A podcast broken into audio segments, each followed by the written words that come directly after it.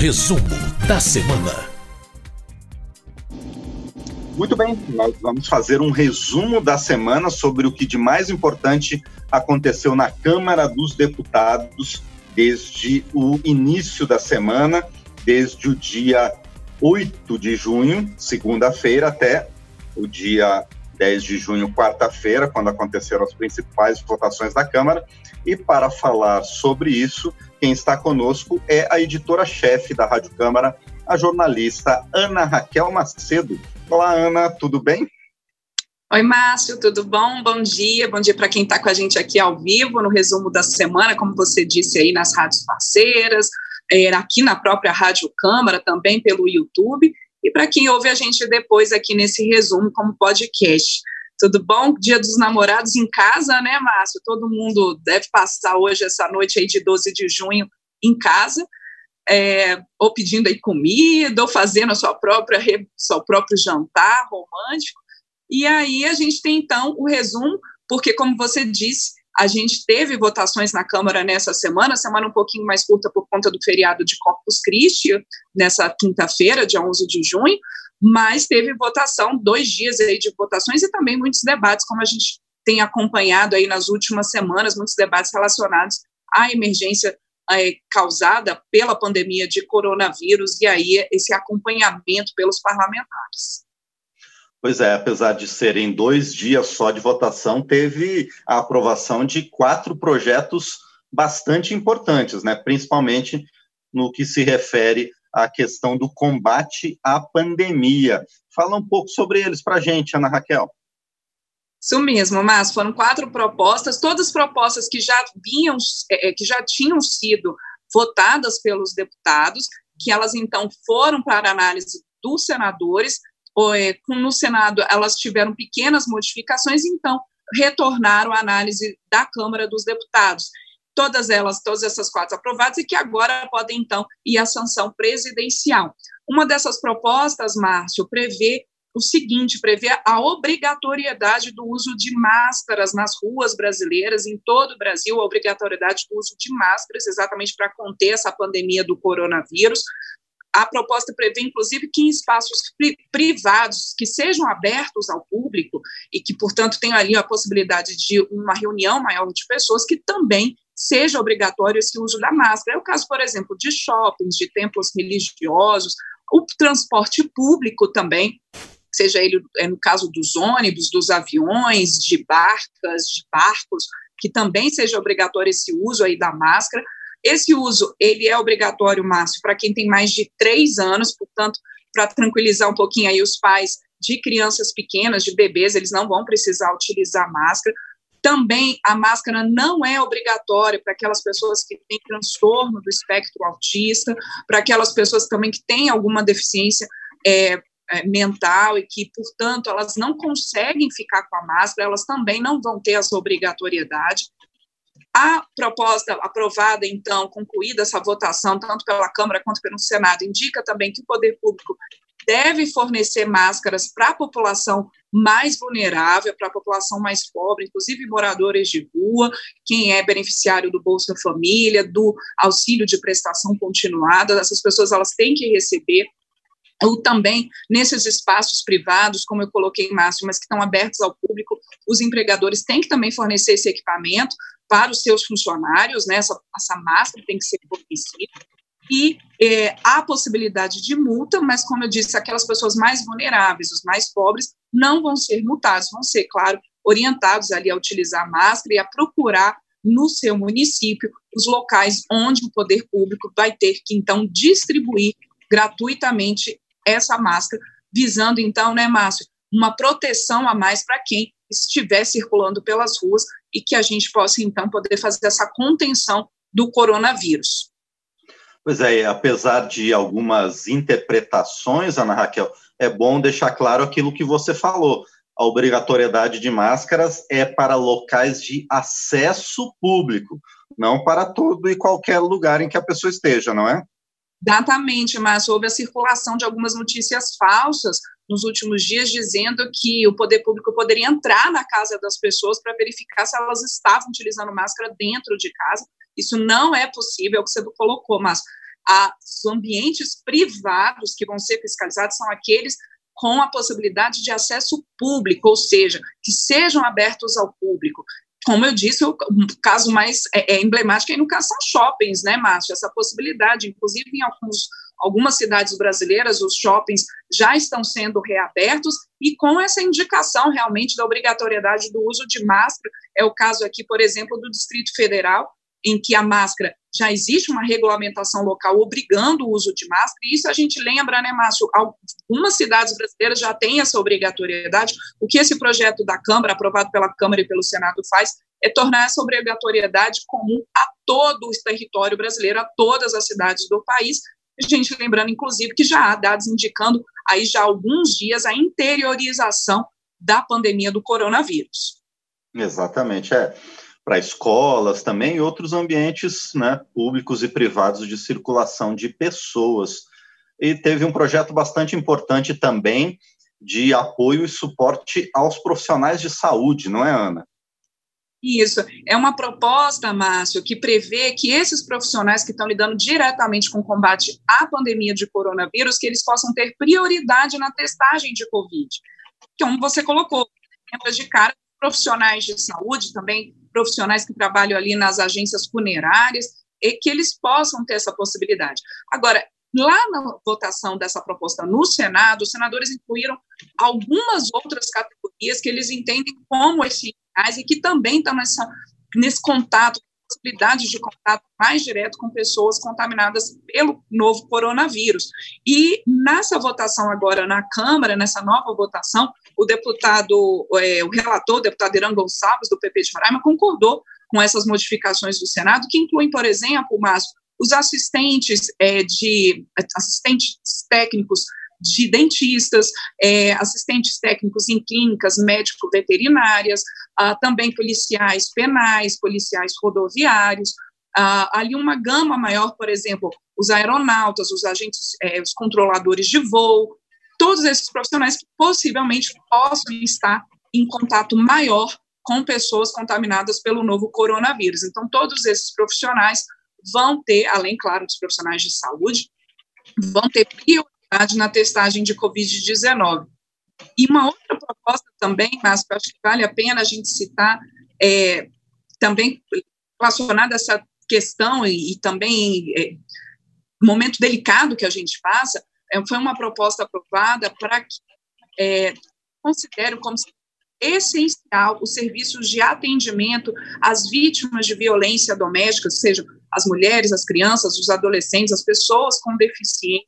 que esses serviços não parem durante a pandemia, é, que, que, por exemplo, o Disque 100, o Ligue 180, que eles mantenham seus serviços e que tenham opções específicas para atendimento de violência doméstica nesse período de isolamento social. Isolamento social é importante, mas ao mesmo tempo a gente, infelizmente, tem acompanhado um aumento no número de denúncias de violência doméstica nesse período, e por isso a importância dessa proposta, que foi uma proposta muito, é, a sua representação foi muito reivindicada pela bancada feminina, Márcio, e aí ela é assinada ali especificamente primeiro pela deputada Maria do Rosário, do PT do Rio Grande do Sul, mas várias outras parlamentares assinam também essa proposta, e a necessidade, então, de que esses serviços sejam mantidos, de que haja a possibilidade de serviços online para registro e pedidos de proteção, de medidas protetivas, que as atuais medidas protetivas, é, que elas sejam prorrogadas até da pandemia, quer dizer, é, que, e que você, o serviço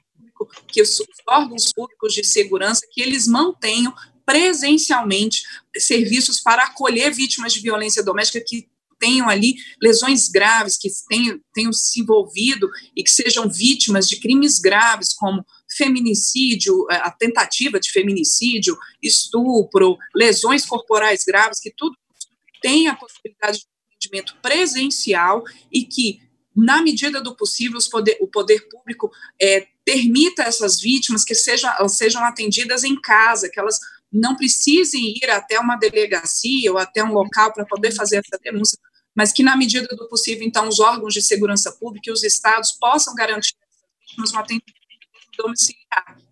Então, essa também é uma proposta muito importante, né, Márcio, nesse momento de combate à pandemia de coronavírus, que pede às pessoas que mantenham sempre que possível o isolamento social e, portanto, fiquem em casa, mas que isso seja motivo, então, para que elas se tornem vítimas recorrentes de violência doméstica, que elas tenham a quem recorrer. Pois é, Ana. Eu, agora eu quero fazer uma pequena propaganda do painel eletrônico para dizer para o nosso ouvinte que esses quatro assuntos a gente já tratou sempre no painel eletrônico, com entrevistas com os parlamentares, para o ouvinte saber antes a visão dos parlamentares sobre esse tema. E o painel eletrônico também tratou de um tema que acabou gerando um pequeno impasse no plenário da Câmara, que foram que foi a questão das contribuições para o sistema S. Havia expectativa de votação, mas o tema acabou não sendo votado, não é, Ana?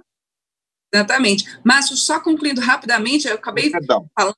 questão da violência doméstica, que é, é, importante também, mas teve aprovação, como você disse, foram quatro propostas, e a, uma das propostas, a última proposta que eu acabei não comentando aqui, é a que suspende por 90 dias a inclusão de novos inscritos nesses serviços de proteção ao crédito, o SPC, o Serasa, estão contados a partir do dia 20 de março, desde 20 de março e por 90 dias é, não vão ser inscritos nesses serviços, então, de proteção ao crédito, e essa proposta aprovada tanto pela Câmara quanto pelo Senado prevê que a Secretaria é, do Ministério da Justiça responsável por esse setor, que ela possa prorrogar essa suspensão de inscrição nesse serviço de proteção ao crédito, se for necessário, até o fim da pandemia de coronavírus, até o fim do estado de calamidade pública até o fim do ano. Portanto, se houver necessidade, então há essa possibilidade a partir do texto aprovado pela Câmara e pelo Senado. Mas vamos então me lá. Adiantei, é, me adiantei no merchandising e acabei de, não deixando você falar, né, Ana? Não, imagina, Márcio. Mas é, é, é, isso mesmo, você lembrou bem, a gente entrevistou aqui no painel eletrônico, na Rádio Câmara, o deputado Hugo Leal, do PSD do Rio de Janeiro, que é relator dessa medida provisória 932, que originalmente o que, que ela prevê, o que, que está colocado ali nessa medida provisória, que durante três meses as contribuições das empresas para o sistema S, que inclui aí SEBRAE, o SESC, Senat, todos esses serviços relacionados ao sistema S, que são tão conhecidos da população, que durante três meses, ah, que abril, maio e junho, que a contribuição das empresas, então, para esse sistema S, que ela ficasse reduzida a 50%. Houve muito debate sobre essa medida provisória e o relator, num primeiro momento, o deputado Hugo Leal, colocou que então essa redução seria por dois meses. Seria então para os meses de abril e maio. Não incluiria o mês de junho, portanto. Só que no plenário, o relator, o deputado Hugo Leal, a partir de um entendimento com alguns partidos, partidos inclusive governistas, é, colocou que, então, no último mês previsto da medida provisória, no mês de junho, a contribuição ela ficaria reduzida a 25%. Só que esse item, como ele foi colocado ali e anunciado em plenário, os outros partidos que são contrários a ele questionaram, o próprio presidente da Câmara, Rodrigo Maia, questionou essa inclusão ali, porque falou, bom, o acordo que a gente tem entre os líderes é que qualquer modificação em relatório ou os textos que previstos para votação, que eles sejam divulgados com um mínimo de 24 horas, para que todos os líderes partidários, para que todos os deputados possam conhecer em profundidade essa proposta, então, que está indo à votação. Como essa modificação ela foi anunciada ali na sessão de quarta-feira pelo relator Hugo Leal, e não houve esse prazo de 24 horas, o presidente Rodrigo Maia suspendeu, então, a sessão, Márcio, e é, marcou para a próxima terça-feira a votação, então, dessa medida provisória 932. O deputado Hugo Leal e o próprio líder do governo, o deputado Vitor Hugo, do PSL de Goiás, colocou que ali é, foi um, entendimento, que havia um entendimento entre os partidos, que não houve qualquer tipo de má-fé do governo na inclusão para que o relator incluísse, então, essa possibilidade de que no mês de junho a contribuição para o sistema S ficaria reduzida a 20%. Mas, como eu disse, a maioria ali dos parlamentares de outros líderes que não estavam muito seguros dessa modificação e que queriam conhecê-la mais a fundo, então pediram esse adiamento e, portanto, a votação da medida provisória 932 ficou para a próxima terça, Márcio. É interessante a gente colocar, Márcio, que na, eh, já está prevista, já foi divulgada a pauta de votações da próxima semana na Câmara,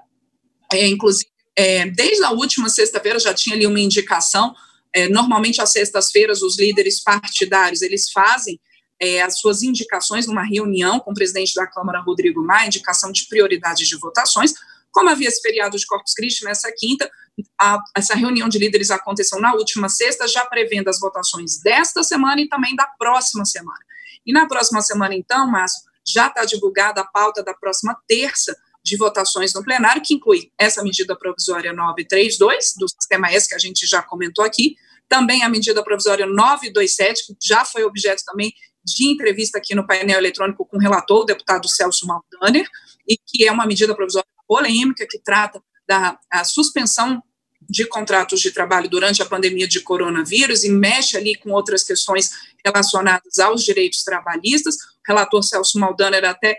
é, propondo ali, de, tentando construir um acordo para que seja nessa medida provisória 927 alguns pontos da medida provisória do contrato verde e amarelo, que acabou perdendo a sua validade. Também está prevista nessa pauta a votação do projeto do Profut, que também já fizemos entrevistas aqui no Planel Eletrônico, né, que são medidas ali de socorro aos, aos, aos times de futebol durante esse período aí de pandemia. Claro, a gente não está tendo jogos pelo país, para aglomerações, também tratando é, da suspensão de pagamentos é, por 60 dias do FIES, né, o Fundo de Financi ali, o Financiamento Estudantil, e também a, o projeto que destina, passa ao SUS, é, pouco mais de 4 bilhões de reais, que estão ali na chamada reserva de contingência da seguradora líder, que é a administradora do seguro DPVAT, e que o governo, então, esse projeto de lei complementar, ele está com urgência constitucional, macho, e é, passa para cá também a pauta de votações da Câmara a partir do dia 13 de junho, portanto, a partir deste sábado. Então, sua inclusão também é ali obrigatória na próxima sessão de terça-feira. Ele, assim como medidas provisórias que já estão com prazo de votação vencido, trancando a pauta, então, de deliberações na Câmara.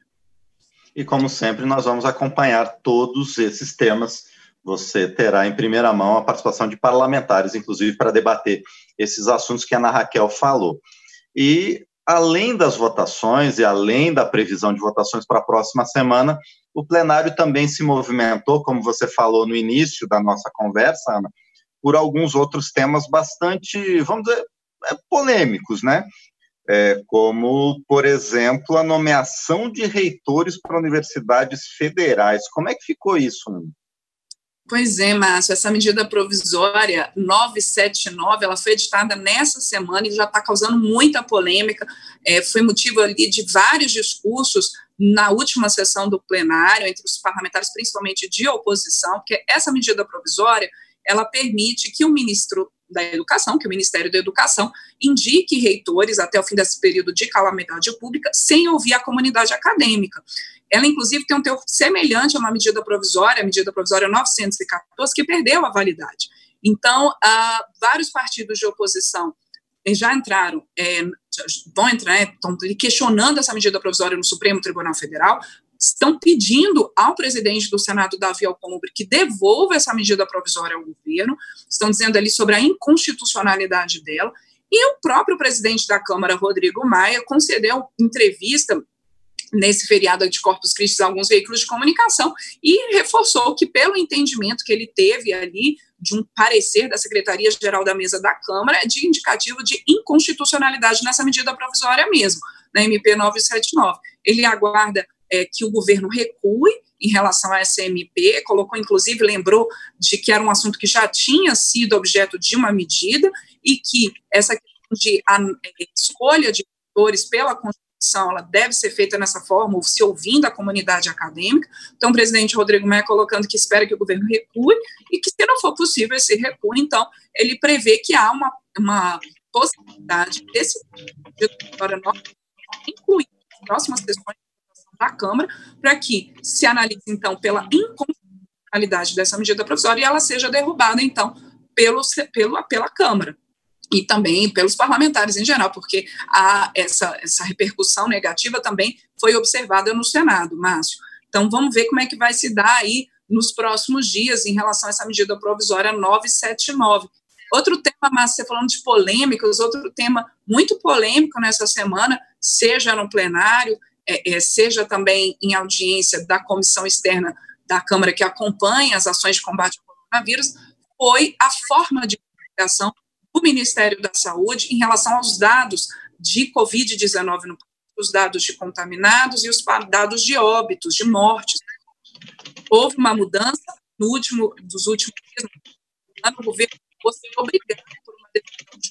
uma decisão do Supremo Tribunal Federal, a voltar a divulgar na forma como tinha, como vinha fazendo, né, pelo é, os registros indicados pela Secretaria de Saúde, secretarias estaduais, os registros de informações Covid-19.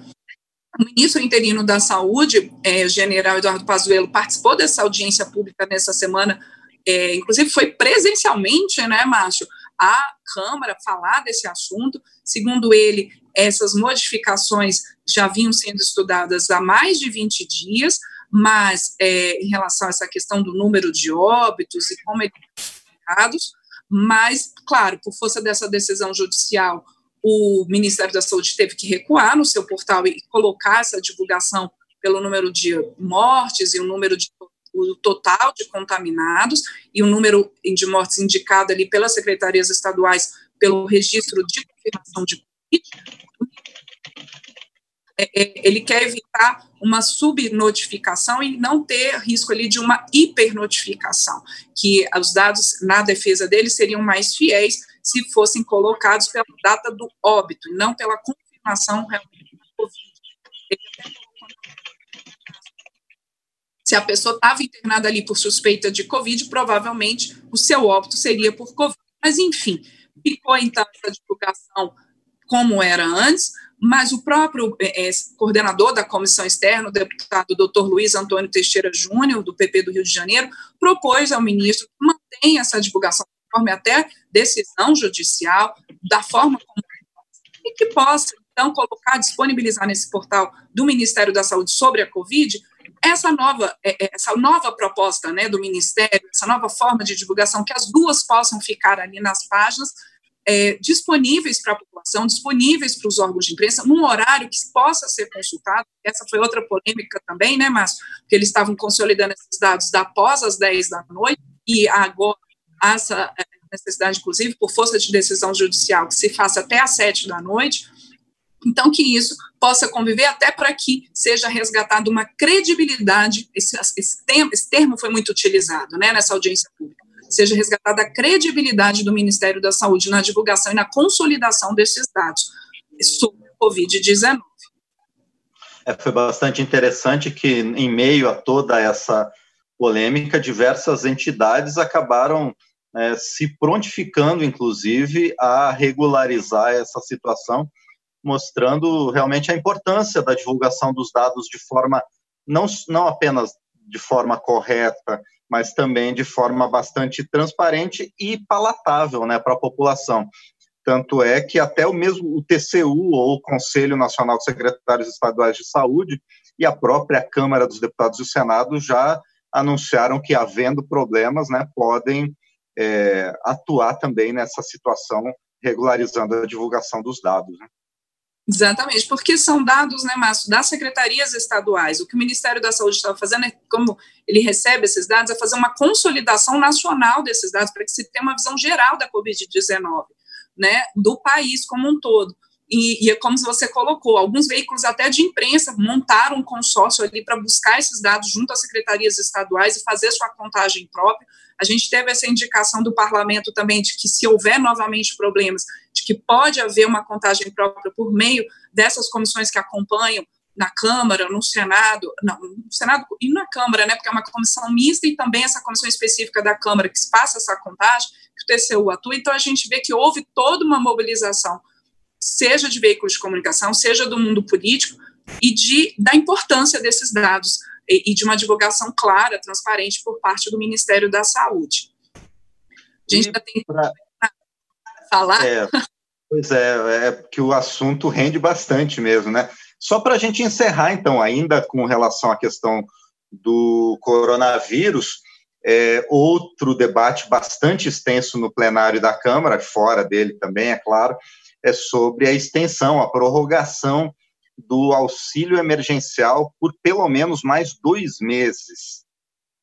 Pois é, né, Márcia? É, houve esse debate até da a gente tem acompanhado que alguns temas eles têm sido objeto de seminários, seminários organizados conjuntamente pela Comissão Externa de Combate ao Coronavírus e também pela presidência da Câmara. E o tema dessa semana foi o auxílio emergencial. O governo, o ministro Paulo Guedes, ministro da Economia, Márcio, tem indicado ali que o governo concorda com a prorrogação do auxílio emergencial por mais dois meses. O auxílio que está aí no processo de pagamento da segunda parcela, foi aprovado com três parcelas.